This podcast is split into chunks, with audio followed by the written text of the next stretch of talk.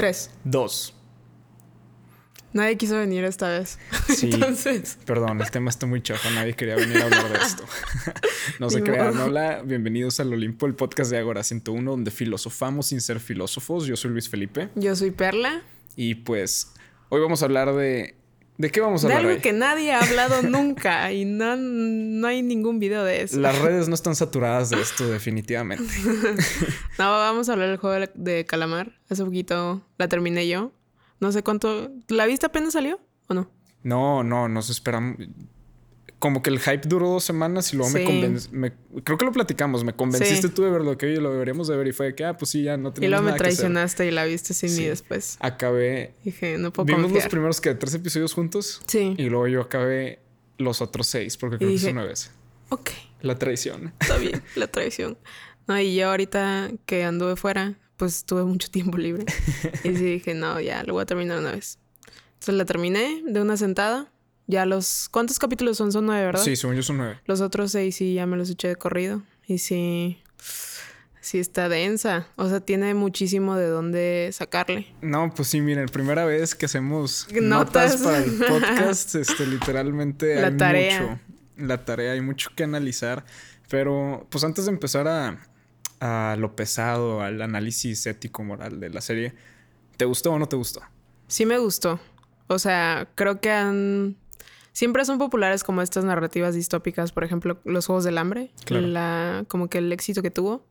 Y ese está un poco más como del lado del imperialismo, porque era lo de Panem, que es solo Sí, un solo país, y lo de distritos, ¿no? claro. Eso igual me gustó mucho y estaba muy bien. Y creo que como era una historia que el target era adolescentes, creo, aún así me gustó mucho y el, el día de hoy son de mis sagas favoritas. Entonces como que esto, esto está muy curioso porque usan lo de juegos, pero es una analogía de la vida real. Exacto, La vida es un juego exacto. y está igual de cañón, pero a mí me gustó mucho. ¿A ti? Qué bueno. Fíjate que yo no soy muy fan de Hunger Games. Este. Pero esta en especial se me hizo muy fresca. Ujú. Por. A mí lo que me gustó es que ya se está empezando como que a normalizar que no solamente dependamos de las historias americanas, del pop culture Sí, americano. también. Me está gustando que se empiece a diversificar un poquito con lo asiático porque pues yo hace cinco o seis años no sabía nada de, de la cultura asiática, no sabía qué es lo que veían, qué es lo, que consumían y ahorita ha estado mucho lo del K-pop, los K-dramas y pues este de, de Squid Game que pues fue yo creo que el que más se ha viralizado de todo. Sí. Según yo ya es la serie más vista en Netflix, no me acuerdo Sí. este, cuántas personas lo habían En la visto, pero la historia, más, la más 111 vista. millones. Y me gusta muchísimo que sea una cultura diferente a, a la europea y a la americana porque eh, pues eso lo disfruté mucho. Yo recientemente empecé a ver anime también y pues son muy originales. Sí, soy otaku. ¿Y qué? pero me baño. pero eh, me gusta que sean diferente la manera en la que expresan, cuentan todas las historias y esta en específico se me hizo muy fresca porque para nada se me hizo aburrida. Digo, no es perfecta. Sería estúpido decir que es una serie perfecta. No, tiene de hecho bastantes detallitos que dije, wow, ¿qué está pasando? Pero en sí, la manera en la que contaron la historia y los personajes, todo me encantó. Se me hizo muy novedoso. Digo, ya sé que no es nada nuevo, pero la manera en la que lo hicieron, lo Sí. desarrollaron, se me hizo muy original, muy padre, muy, muy fresco.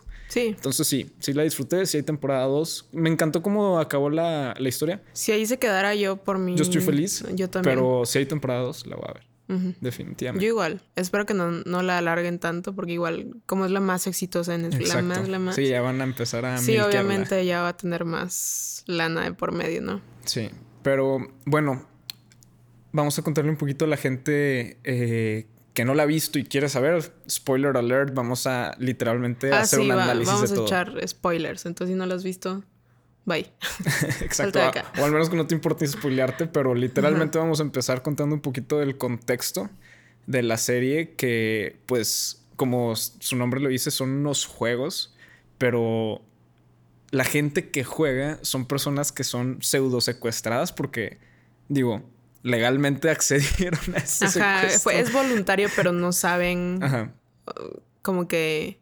Es que según yo, cuando firmaron todo eso, no sabían que era o, No, no, no, o no jugar a sabían. morir. No, no, no, fueron totalmente ciegas, pero accedieron, que pues son las cosas, los loopholes legales, esos raros, pero bueno, eh, es gente endeudada, es gente con problemas financieros, gente que no tiene dinero y le debe dinero a prestamistas que son gente peligrosa que pues abusa físicamente de ellos, los golpea, los violentan, entonces eh, están en esa situación. Y pues hace cuenta que llega el típico hombre exitoso blanco de negocios y les dice, oye, vamos a flipear estos papelitos, está bien raro, como los tazos. Sí, sí, pero con papeles. Pero con papeles. y cada vez que ganara el hombre blanco de negocios, le daba una cachetada al endeudado. Sí. Y cuando el endeudado ganaba, que eran muy pocas veces, no sé por qué, este, le daba dinero. Entonces ahí fue como que el gancho para decirle, oye, pues si quieres ganar un poco más de dinero de una manera similar, métete a los juegos estos que, eh, pues que ellos no saben que van a literalmente apostar su vida sí. con el fin de ganar dinero. Dinero. Ok. Entonces, ahora, un detalle muy importante. El dinero se aumenta. Es como un price money, ¿cómo, cómo lo diríamos? Es como, como un, este, un juntadito. Sí, era una tanda. era una tanda. Porque no metían. Pero sí, es... es un juntadito. es una esfera que ponen hasta arriba. pero ahí se va juntando dinero y la manera en la que va aumentando ese, ese premio es si la gente muere. Sí. Toda la vida vale lo mismo en ese juego. Entonces, si se muere una persona que era muy buena o muy joven o lo que sea, es lo mismo que si se muere una persona que venía enferma. Monetariamente vale lo monetariamente valía lo mismo. Y pues para que siguiera aumentando, los 445 participantes tenían que ir muriendo uno por uno, por uno, por uno y ya. Moría uno y empezaba a caer dinero. Chana la tanda. Exactamente. De hecho, en este hice la conversión matemática aquí, por eso tengo mis notitas. Ah. Eh, una regla de tres. una regla de tres. Si morían todos los participantes, excepto uno, que fue lo que pasó en el final de la temporada, se juntaban 776 millones 741 mil pesos. Casi 777 millones de pesos. Sí, casi 777 millones de pesos, equivalentes a 38.5 millones de dólares. Órale. Y bueno, lo que me llamó la atención de esto es que yo me puse como la meta de llegar vivo a los 85 años. Ajá. Si yo llegara vivo a los 85 años, eso significaría que si yo gano los Squid Games, tendría 12.5 millones de, de, pesos por año. Este, que pues es un chorro. Es un chorro. La neta, sí. Es un chorro. Y aquí ahorita más adelante vamos a empezar a desarrollar si vale la pena o no vale la pena, cuál es la ética moral detrás de arriesgar tu vida por esa suma absurda de dinero que pues prácticamente ya tienes la vida hecha.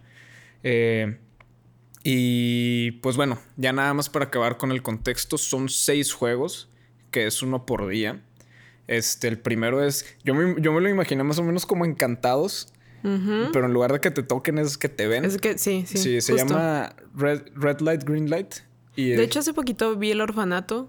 ¿Ya la viste? Mm, me suena. ¿Es de miedo? Es de Guillermo del Toro. es de miedo. Sí sí, sí sí, Pero hay una escena donde, bueno, X, contexto, es que como que el hijo se perdió y la casa está medio embrujada o algo así y la mamá quiere encontrarlo. Entonces sabe que la única manera de encontrarlo es jugando con los niños, porque antes era un orfanato, ¿no? Ok.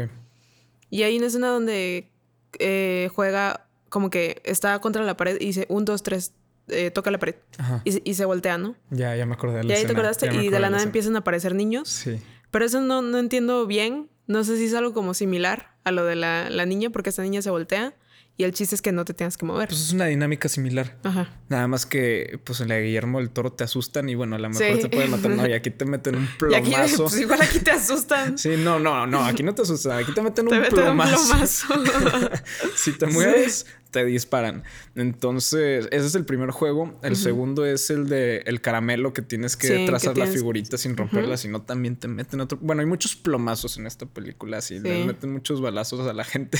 El, primer juego estuvo bien como mezquino, o sea, de cómo empezaron a matar a todos. Es que fue el shock, no sabían qué rollo. o sea, tú, estás secuestrado, te despiertas, estás vestido con ropa diferente y luego te sacan y ves una muñeca. Ajá. Y de la nada ves que una persona nada más se muere le meten un balazo. No, es que aparte creo que eran, eran dos que, que sí salieron corriendo. y vio que la muñeca se volteó o algo así y, el, y uno dijo, ni madre, si se regresó y ahí fue cuando lo mataron. Entonces, que no, ¿qué pido? Sí, sí. Sí, sí. Sí, yo no sé cómo reaccionaría en esa situación, pero... No, ni, la neta, ay, no, hasta yo que lo vi, Sí. dije, qué shock, no me imagino estar ahí. Más al rato platicamos de eso. Ahorita, eh, pues el segundo juego es el del caramelo, que literalmente es trazar la figura sin romperla. El tercero es el típico que yo creo que ese sí todos en todo el mundo alguna vez lo Sí, el hemos de la jugado. cuerda. El de la cuerda. Eh, el cuarto es de canicas, pero no había reglas en específico. Eran li- literalmente cada, cada jugador eran parejas. Cada jugador tenía 10 canicas y tenías que quedar al final eh, con las 20 canicas, o sea, con todas las canicas de tu contrincante. Era, era la única regla. Todo lo demás tú podías decidirlo cómo hacerlo. Engañando. Eh, Nada más no podía haber violencia de por medio. Era engañando, apostando, bla, bla, bla. Y el quinto fue el único juego que a mí no me gustó. Con el del... El del vidrio. Oh, ese estuvo muy Estuvo muy denso, pero ese juego eh, se supone que la serie parte de la premisa que eh, todo es justo y todos son equitativos. Y pues estaba el vato que identificó la diferencia entre los vidrios y apagaron las luces. Entonces eso a mí ya no Ah, se me hizo justo. Digo, pues él ya tenía esa ventaja por su contexto y pues apagaban las luces y ya no podía ver. No me gustó esa parte, que digo, bueno, X, el punto era que había el vidrio templado y vidrio normal. Y pues si saltabas al vidrio normal se rompía y al templado pues ya aguantaba tu peso. Y el último es el juego eh, coreano Que pues recibe el nombre de la serie. no el- entendí cómo se juega todavía. Yo tampoco me puse a leer las reglas, no Sí, entendí. no, no entendí. Nada. Si alguien supo bien qué es ese juego, explíquenlo en los comentarios Sí. porque de verdad no capté nada. Pero bueno, eh, al final tenían un cuchillo los dos que llegaron a la final. Entonces, pues fue más un knife. Sí, fue que un una pelea navajazo de- ahí. Sí, una pelea de navajazos en lugar de, del Squid Game, pero bueno. Este, y como último dato de contexto, ya para empezar el análisis ético y moral. Entre cada juego, o sea, entre los descansos de los días, los jugadores podían matarse entre sí sin ningún problema. Entonces todos estaban juntos en un cuartito y pues te daban, haz de cuenta, de cenar una coquita bien fría y tú podías romper aquí la coquita y ya tenías tu, Sí, sí, sí. tu arma para pues echarte a los contrincantes. Como en la cárcel casi. Como en la cárcel casi, pero eh, no, no era contra las reglas. O sea, literalmente tú podías hacer lo que quisieras. Ujú. Y pues bueno, ese es el contexto de Squid Games para el que lo necesitaba escuchar, para refrescar un poquito la memoria. Y ahora vamos a empezar con los cuestionamientos y el análisis de esta serie. Primera pregunta. Pop quiz. Vamos a ver a ver si repruebas o no la clase de ética. ¿Tú crees que vale la pena el riesgo? Em, es, mi respuesta te la puedo dar y es no, pero es porque yo estoy súper sesgada y Claro. no estoy en un límite así de que tengo muchísimo dinero que tengo que pagar o me muero, ¿no? Entonces, obviamente, si estás en una situación así, te lo planteas y dices de que, pues, ¿qué es, qué es lo más que puedo perder, ¿no? Porque había gente que estaba ahí y era... Ya, la cosa es que ya ves que les dieron chance de que se fueran, porque Sí. hubo como una parte donde hay una encuesta y la mayoría votó que ya se acabaran. Y esa era una regla y una como que condición de los juegos, que si todos están de acuerdo que se acaban, se acaban. Y ya, así pasó, pero regresaron, ¿no? Claro. Y cuando regresaron decían, em, y también cuando estaban votando, era de que, ¿por qué se quieren quedar? Y es de que no, pues como quiera allá afuera me está yendo de la fregada. O sea, aquí al menos tengo una oportunidad. Esa es la palabra clave. Sí. Entonces mi respuesta mía es no, pero sé que si esto fuera real y entiendo los personajes que dijeron que sí, porque la neta sí está muy... O sea, no me imagino, pero creo que de- debe ser algo ya muy de vida o muerte. El contexto socioeconómico del personaje principal de la serie, que no voy a decir los nombres de ningún personaje porque no sé cómo se pronuncian bien y la neta Sí. no, no, los pronunciaré bien. Nada Del más 4, machacaría. 5, 6. Sí, ándale. El principal, pues, el, el que llegó a la final y ganó. Él. Su contexto social es que no tenía absolutamente nada de dinero. De hecho, ni siquiera estaba en ceros. Estaba en números negativos. Números rojísimos. Estaba... Se metió ese problema, digo, la serie no desarrolla mucho eso, pero porque estaba desempleado. Sí. Entonces no tenía como un ingreso eh, base constante. No tenía, no, no tenía ingresos, pues así de sencillo. Y pues le debía a gente peligrosa, a los prestamistas ilegales. Siento que estamos como que exponiendo un tema y Sí. no sé si en primaria que ponías la, la hoja eh, y luego y la sí, niña no, yo, y yo lo estoy, yo leías. estoy acá de que- Pero otro punto muy significativo, muy sensible, era que también era ludópata. Entonces, cuando tenía dinero. Lo de las apuestas. Apostaba demasiado. apostaba, no, no apostaba demasiado, apostaba todo. Literalmente apostaba todo y luego la serie ganó y lo perdió con otra de las participantes que lo bolsa y se lo roba. Pero sí, nosotros definitivamente decimos rápidamente que no, no vale la pena el riesgo. Sí es mucho dinero. ¿Y cómo te caerían ahorita 12.5 millones de obviamente pesos? Obviamente sí lo consideras. claro, pero pues nuestra respuesta instintiva es decir que no. Es decir que no. Porque pues no le debemos dinero a nadie no tenemos problemas económicos, tenemos el sustento que sabemos que nuestros papás en cualquier momento nos pueden apoyar antes que un prestamista ilegal. y este, pues simplemente para nosotros no vale la pena el riesgo. Pero yo creo que para esas personas sí vale la pena el riesgo. Y está bien duro decirlo y admitirlo porque es arriesgar tu vida una semana. Sí. Son seis días, son seis juegos, un juego por día y pues literalmente ellos su vida está al límite cualquier día. Así como tú y yo podemos salir ahorita manejando y nos choca un trailer y ya se acabó nuestra vida, pues esos vatos, lo de nosotros sería aleatorio, como que sí, pues así aleatorio que pasó y sucedió. Estos vatos había gente que los estaba buscando para golpearlos, matarlos, quitarles sus órganos, o un chorro de cosas que podrían dejarlos muertos en cualquier momento y de gratis. Aquí ellos se meten a un juego en donde tienen la oportunidad, a lo mejor, eh, no de ganar solamente uno, porque podían ganar varios. No había límite de cuánta gente podía ganar. Pero, pues literalmente es una oportunidad dorada para ellos. Sí, sí, sí, sí lo es. O sea, por eso digo de que yo no lo haría, pero entiendo si alguien dice que sí. No veo el juego como algo bueno, claro que no. Para nada. Pero es que no sabemos lo que es que alguien te esté persiguiendo todos los días vivir con esa angustia. Literalmente no puedo dormir. Y obviamente harías lo que sea. Lo que sea. Igual una situación del personaje principal, la mamá se, se enferma, ¿no? Sí, se enferma. Y necesita cirugía. Y también lo de no tiene seguro. O sea, tiene que ir para el hospital y todo. Y pues eso es un chorro de dinero. Y claro que va a buscar alternativas y así. Por eso fue que regresó. Exacto. Según yo. De hecho, ese es el segundo cuestionamiento ético eh, eh, moral, que es acerca de la democracia ya lo mencionaste tú tantito, que si la mayoría quería podría acabar el juego, pero como bien comentaste, regresaron. Sí. ¿Viste qué porcentaje de gente fue la que regresó a jugar voluntariamente? Ahora sí ya no a ciegas. Voluntariamente ya sabiendo que estaba poniendo su, su, línea, su vida en la línea. ¿Sabes qué porcentaje fue? ¿Cuál? 93%. De, de, todos, ¿no? De todos. Los sobrevivientes, porque pues echaron a la mitad. Sí, claro, sí. Pero los sobrevivientes, el 93%, después de haber visto que pues mataron a la mitad de los jugadores, regresaron voluntariamente a apostar su vida.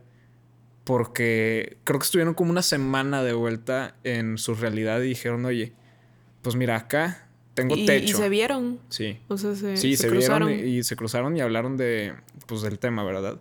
Pero dijeron, acá en los juegos tengo un techo seguro, me van a alimentar. Me van a dar dinero si gano y pues lo único que tengo que apostar es mi vida, que mi vida, pues... Como quiera. Como quiera, en cualquier momento puede acabar si estoy aquí. Entonces, pues...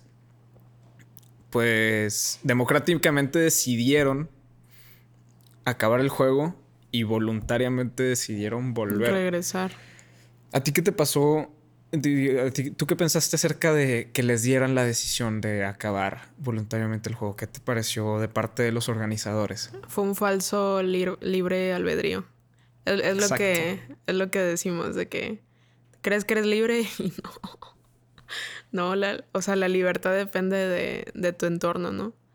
Entonces, les dieron chance para que crean de que, ah, pues aquí somos buena onda, no sé qué, si se quieren ir, váyanse, no pasa nada. Y eso, cuando ya regresa a lo normal, pues quiere decir que a lo mejor algunos jugadores lo sintieron como fracaso, de que, ah, pues me salí y ahí tenía chance, o sea, tenía una oportunidad. Era la oportunidad. Era la oportunidad. La que estaba por más, esperando. Sí, por más choqueante y toda la masacre que vieron, dijeron de que pues eso se te queda y claro que te quedas pensando en eso. Entonces, yo creo que fue eso de que les dieron un falso sentimiento de, ay sí, de, que sí, son libres de hacer lo que quieran, pero en realidad no. Porque pues libres define libre. Libre, o sea, libres de sus deudas, no. Entonces, la manera de liberarse de eso, que era su mayor preocupación de, o el factor en común de todas esas personas, era, este, pues la deuda, ¿no? Entonces, ya dijeron que no, pues otra vez, sí, jaló regresar. Fíjate que a mí me puso a pensar mucho acerca de la libertad y que tanto depende de lo económico. Porque, bueno, ya me voy a meter a una de las preguntas que eran más adelante, pero X no pasa nada. Sí. Siento que el villano de la serie es la persona que era más libre en cuanto a las decisiones que tomaba y era todo en base al dinero. Porque el villano se tomó la libertad de hacer, no más porque tenías suficiente dinero, literalmente tener una isla, tener un equipo, secuestrar gente bajo voluntad de ellos. Y literalmente hizo todo el, todo el show porque estaba aburrido. O sea, obviamente no es libertad 100% porque pues estaba eh, esclavizado por su enfermedad, estaba esclavizado por sus creencias, estaba esclavizado por su depresión porque decía que la humanidad eh, no se ayudaba entre sí. O sea, era esclavo de muchas ideas, pero en este mundo material en el que vivimos era libre de hacer lo que quisiera por el dinero y el poder que tenía. Sobre todo por el dinero, porque el dinero es lo que le daba poder. Entonces, pues se armó todo este espectáculo con el dinero que tenía. O sea, literalmente todo fue por billete. Entonces yo me puse a cuestionar mucho eso, de esta gente está esclavizada a su situación socioeconómica, no puede salir, literalmente no hay manera de que salgan. Se tienen que meter a fuerza a este juego, que es su mejor oportunidad, desgraciadamente. Y todo es por culpa del dinero. Entonces, ¿qué tanto en la realidad en la que vivimos, ya saliéndose un poquito de la, la hipérbole que es el show, qué tanto depende nuestra libertad de lo que queremos hacer del dinero? Bastante. Es que es bastante. Ya todo, todo, todo, todo lo que es educación, gustos y lo que sea, todo depende del dinero. Y no debería ser así. Por más que esté en la constitución de que la educación es libre, no sé qué, pues obviamente la educación pública no tiene los mejores recursos y todo eso.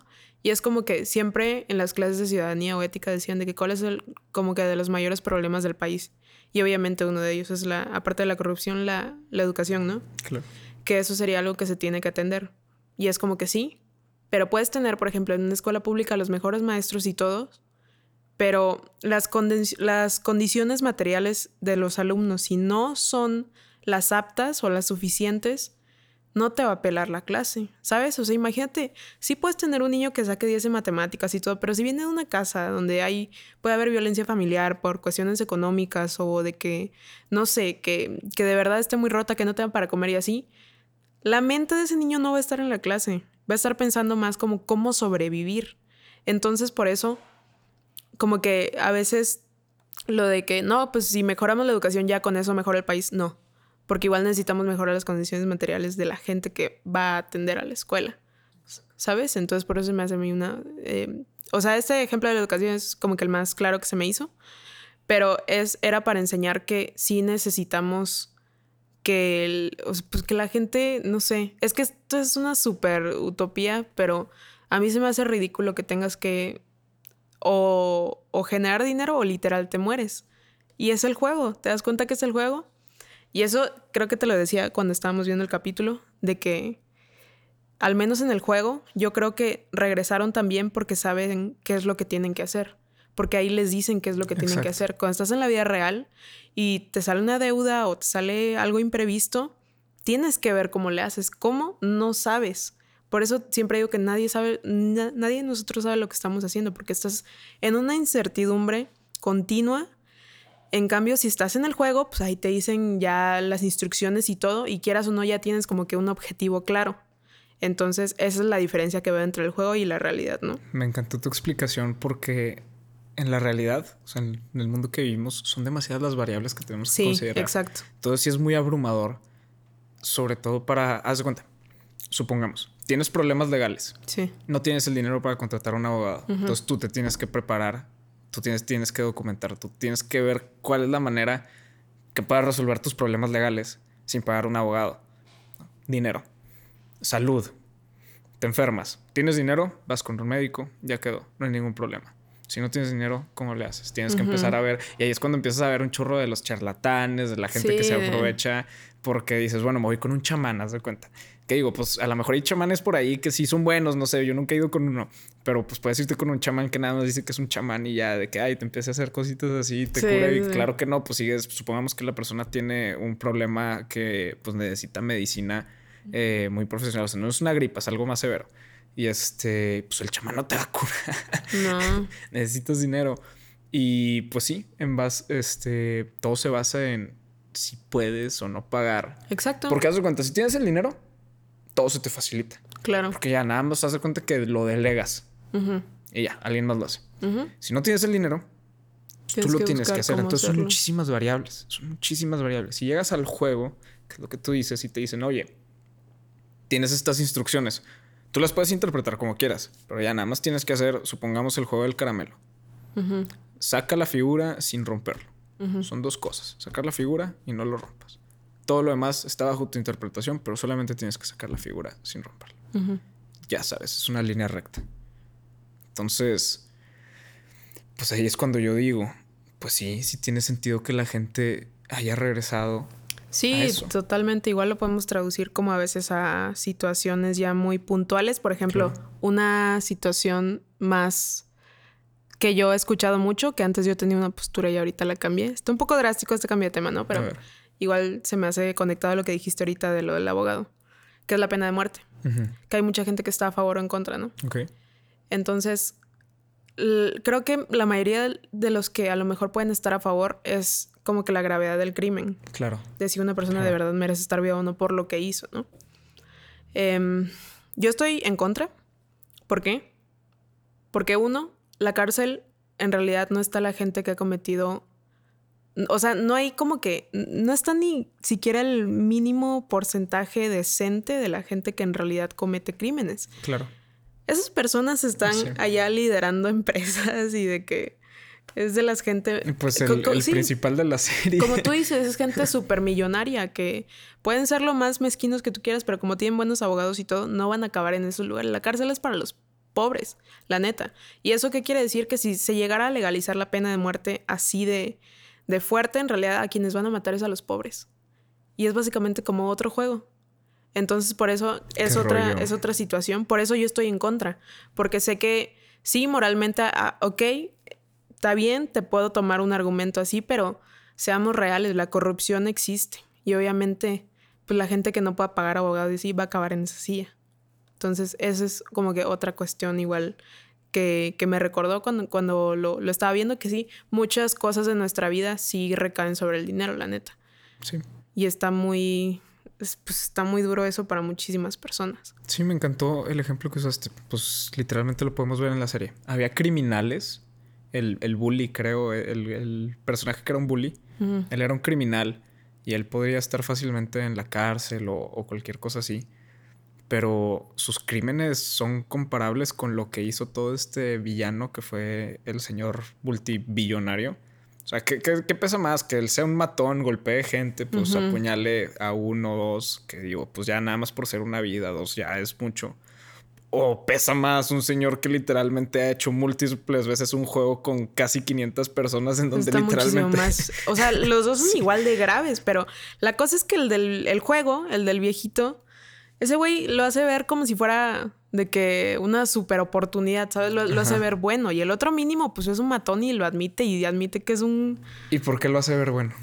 ¿Por qué lo hace ver bueno? Porque te da la idea de que todos somos iguales. No, no, y por el dinero. Ah, también por el dinero. O sea, bueno, es otra. Sí.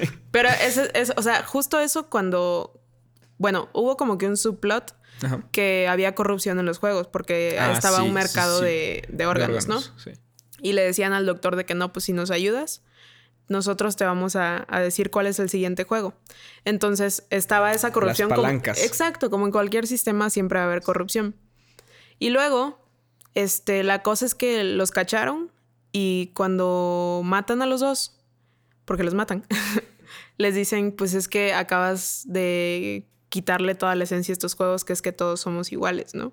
se me hizo muy curioso ese diálogo, que lo metieran, porque es, es como la, ¿cómo, lo explico? Como todo este fenómeno de la, de la meritocracia, de que solo todas tus decisiones y todo tu futuro recae sobre ti y a veces eso no es cierto. O sea, a veces hay como que muchos factores que a lo mejor puedes tener al mejor científico que pueda conocer el país, pero porque no le dio para ir a la escuela, nunca se va a convertir en científico, ¿no? Entonces, eso se me hizo hipócrita, obviamente, de parte del creador del juego, porque no es cierto que todos tienen las, no es cierto que todos son iguales, pero es, esa ideología también está en la realidad. Claro. De que, este, que si tienes o más, o más doctorados o más maestrías o algo así, te va a ir mejor y no. Este es el meme de que la morra que pone uñas y luego el güey con tres maestrías. Y es así, o sea, pues no todos somos iguales por tener las condiciones iguales. Este. No, definitivamente no todos somos iguales. Y de. Eh, bueno, no todos eran iguales en ese juego. De hecho, eh, el factor donde empieza toda la hipocresía es otra vez viéndolo desde el lado del villano. El villano no era igual a los demás concursantes. Este, Para nada. De hecho, pues en uno de los juegos perdió medio perdió voluntariamente. Por ahí dicen que fue tantito colmillo porque luego seguía lo de. Fue lo de, lo de las canicas. En lo de las canicas perdió y lo debieron de haber matado y no lo mataron. Y luego seguía lo del cristal. Lo de los vidrios. Y pues ahí a lo mejor el viejito podía perder porque no sabía qué rollo, pues iba a tener que saltar. Entonces... Sí, ¿eh? Sí, y ahí se ve quién se muere. Ajá, exacto. te das cuenta. Entonces, no, pues es que te caías como 20 mil metros, entonces... Este, Claramente, sí. No, no es igual. Entonces otra vez está la falsa... Eh, eh, la falsa idea de que todos somos iguales. Porque, pues no, el que mandaba es el organizador o el jefe o el que está hasta arriba. Él es el que tomaba todas las decisiones. Entonces, pues nosotros vivimos nuestra vida y no sabemos quiénes son los que están tomando decisiones que nos afectan eh, económicamente o moralmente o no sé, cualquier tipo de, efecto que tenga sobre nuestras vidas porque pues no los, ni siquiera sabemos quiénes son. en teoría es el presidente, pero pues no, pues, obviamente hay cosas por ahí por detrás, cosas globales, ya también todo que está globalizado, todo es muy complejo, pero sí, definitivamente lo de la igualdad en el juego de los del calamar era algo falso. Sí, era pura falsedad. Era pura falsedad. Y bueno, ahora vamos a hablar de un tema que está muy... Uf, yo, yo realmente no sabría cómo contestar a esta pregunta porque pues es imposible, pero... Ok, ganas el juego. Imaginemos que ganaste el juego solo tú. Ok. Solo tú ganaste. Ah, se supone que no, que solo tenía que haber un ganador no, o no, no, podrían no, era sin límite, era sin límite. Pero supongamos que, igual que en la serie, este, solo ganaste tú. Ok. La final fue tú contra mí y me echaste una puñalada. Órale, ya va. Una filereada y me quitaste el celular y dijiste, a la plaza de la tecnología. no, no, te creas. Este, tú ganas el juego. Ajá. Usas el dinero. Uy. Ya lo tienes. Pues es que por algo lo, lo peleé, ¿no? Pero es que, o sea, puedo decir ahorita sí o no, pero cuando pasas por ese trauma, Estás de que, oh, no sé. Es que no me imagino todo el trauma psicológico por... Es que el episodio de las canicas de verdad fue de los más fuertes. Creo que todo el mundo sabe. Sí, sí, sí. Porque tuviste algo literal con quien les tenían que se, que, se tenían que poner en parejas, ¿no? Los esposos. Sí, obviamente ibas a agarrar con quien más te lleves o con quien más conectaste. Y no sabías que lo tenías que matar, básicamente. Sí. Entonces, cuando pasas por ese trauma psicológico de todos los juegos aparte, sabes que ese dinero, pues no... Blood money. Sí, blood money. Entonces yo no sé si lo usaría. ¿Tú lo usarías? Te digo que no sé. Porque, o sea, yo, en primera instancia ni siquiera entraría a los juegos. Pero ya digo, bueno, a ver, vamos a empatizar con el personaje, viéndolo todo lo que pasó y... Y es que está muy complejo porque si pasaste por tanta... O sea, se cuenta, vivieron ese trauma y ese trauma es muy fuerte pero venían con traumas antes también, que fue pues vivir en una, un estado precario. Antes y pues oye, digo, ya pasaste por todo ese trauma, pues ya tienes el dinero ahí, ¿qué haces? el dinero ya está ahí. Pues mínimo, digo, pues a lo mejor no me vuelvo una persona excéntrica acá toda loca, pero pues si tengo hambre y quiero comer, pues, pues compro mi comidita y ya pues no hay ningún problema, ¿sabes? Este, yo siempre pienso en la comida. Es que para mí la prioridad en la vida es la comida. Entonces yo digo, oye, pues ya pasé por todo esto, pues voy y me echo mi filetito, pero pues digo, ese filetito, haz de cuenta que lo voy a ver y es un pedazo yo, de carne. Yo creo que sí lo usaría como para emergencias, la neta. Sí. Es que sí es. Fíjate que, pues, estuvo, estuvo padre el análisis ahorita que mencionas emergencias. Eh, lo empezó a usar el personaje principal para como patrocinar o cuidar al hermanito de una chava que se hizo amigo ahí en los juegos. Y pues haz de cuenta que yo siento que ese podría ser un buen uso. Haz de cuenta, yo, yo sinceramente separaría una parte y diría, ¿sabes qué? Esto va a ser como para comida, necesidades básicas y yo ya pues cumplir con mi, mi vida de este lado. Y lo otro, pues hacer cuenta de que ya para el niño, que el niño no le falte nada porque pues ese lado de, de, que se murió su hermana, no tiene nadie, pues va, lo cuidas y das cuenta que sí puedes ir cuidando un poquito más gente. Por ese lado, sí, por eso te digo que la parte excéntrica, que ya tengo millones y me voy a volver a comprar yates y convertirte en el problema. Sí, esa parte en realidad no, habría. Pero pues cuidar a alguien, darle una buena vida para que Y es lo que prometió, ¿no? Es lo que se prometieron entre ellos. Bueno fue lo que se prometieron entre ellos, pero al final, este, como quiere, tiene esa vendetta de acabar con los juegos, entonces ya no sabemos qué va a pasar. Pero haz de cuenta que la idea era que todo ese dinero iba a ser para el niño. Sí. Pero ya al final. Y también para la familia del, otro, porque al final quedaron tres, ¿no? Y los tres, pues como tuvo un lazo emocional con ellos. Sí. Y ya sabía más como que del background. Sobre todo porque de por sí se llevaba con el, los dos finalistas. Sí. Ya se iban y conocía a su mamá y así. Sí, sí, sí. Entonces, ese dinero, pues al final sí lo usó para eso, para lo que prometió y pues... Eso se me hace bien. Digo, pues es que el dinero ya está. Se me haría muy, pues, contraproducente no utilizarlo de alguna manera positiva, te digo, evitando el lado de excéntrico, convertirte en un hombre blanco de negocios y ser parte del problema.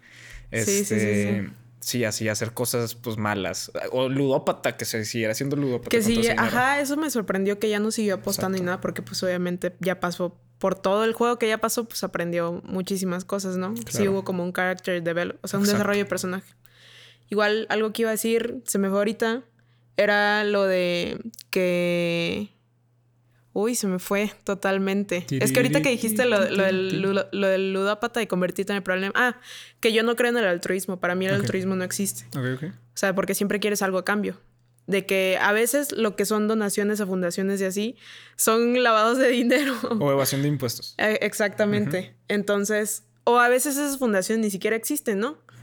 Pero a lo que quería llegar es que el altruismo para mí no existe porque siempre quieren algo a cambio y por ende no hay buena intención detrás. Pero para mí es como que, ok, si les vas a donar dinero, pues ya. Ese dinero, intenciones buenas o malas, con que llegue el dinero a la gente que lo necesite, por mí está bien. Fíjate que a mí se me hace más positivo hacer lo que hizo eh, este, el personaje de cuidar al niño y a las familias porque ya eran cambios que tú podías ver directamente porque tú los gestionas con dinero que ya sabes que sí está ahí. Ya la donación es hace cuenta como dárselo a una a, un third party y que ellos lo gestionen, pero pues no sabes realmente cuál es el uso que le van a dar y por lo general no es resultados, o sea, no te comparten resultados en muchas de esas instituciones, entonces pues no sabes qué es, lo que se está haciendo con el dinero. Entonces me, gustó mucho el uso que le dieron al dinero sí. en, en la serie porque se me hizo de las mejores maneras. O sea, digo, se saltaron la parte de que el vato tiene que comer y pagar ah, renta y todo eso, pero pues digo, asumo que. Y creo que no vimos cómo se solucionó. Ah, pues la mamá se murió. ¿no? Sí, la mamá sí, yo creo que se quedó ahí en ese depa. es que al final ya también se puso todo bien vestido con el pelo pintado. Entonces ya no sé qué pasó con, con todo ese rollo, pero el, el uso que le dio el dinero sería algo.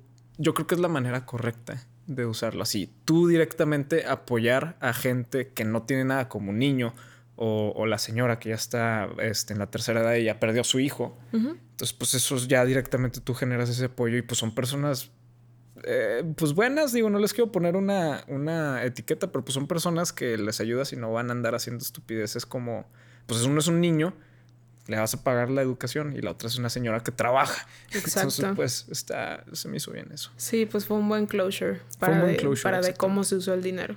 Sí, y bueno, hablando de closure, ahora vamos a la última, a la última pregunta que tenía preparada. Otra parte que iba a ser como el closure, que yo para mí ya iba a ser el círculo 360 del personaje, es que iba a regresar a ver a su hija. Ya. Ah, el, papá. El papá, el personaje principal, ya iba a regresar a ver a su hija, ya como un hombre hecho bien, que puso su vida en orden. Y luego, no me acuerdo cómo fue, creo que recibió una llamada o él hizo una llamada creo que no, una persona le dio una rosa, una señora viejita le vendió una rosa Ah, sí, sí, sí. y vio la tarjetita de los Squid Games y él marcó voluntariamente. Y ya se iba a subir al avión, ya iba a ir a Estados Unidos a visitar a su hija y como que por fin ser un papá. Y por sus motivaciones personales decidió sacrificar a su familia, que en este caso era su hija. ¿Tú qué piensas, eh, digo ya saliendo un poquito de la hipérbole de, de la serie, ¿tú qué piensas acerca de sacrificar a tu familia, eh, el- la convivencia familiar, este, por tus motivaciones personales? Es que creo que lo que quiere hacer va más allá de él, porque en realidad ese juego va a afectar a muchísimas más personas. Entonces es o lo que nada más te afecta a ti o lo que le va a afectar a más familias. Entonces creo que se guió más por como que un bien que va a llegarle a más personas a un bien que solo le va a llegar a su hija, ¿sabes? Como que tenía más contrapeso lo otro. Por eso supongo que esa fue como su motivación personal por la que se fue. Sí, aún no sabemos. Eso, es- eso está bien. ¿Cre- ¿Crees que vaya a haber segunda temporada? Sí, sí, tiene que- va a haber segunda, por el final va a haber segunda temporada. Siento que el vato se va a convertir como en un tipo de John Wick. Sí, se te Imagínate, hace. no, no sé, no te creas. Yo estoy nada más especulando, pero me dio risa que al final es que pues vimos todo el desarrollo del personaje, como pues era una persona eh, pues delicada, así pues estaba en una situación de riesgo eh, donde no tenía mucha fuerza y al final parece ya como un espía acá, todo de que pum, con su saco, el pelo todo pintado y de que sí, voy a ir a... Te voy a encontrar y te voy a matar, como en el de Taken, así que no sé quién eres, pero te voy a encontrar, te voy a matar y voy a destruir todo su jueguito. Entonces, pues sí, sí fue un cambio muy drástico, pero yo creo que sí van a hacer segunda temporada. Sí, yo también. Y sí la voy a ver. Y dieron mucho dinero ya con eso, nada. Ya, ya nada. con eso. Pero bueno, tú explicaste la situación en, en la serie.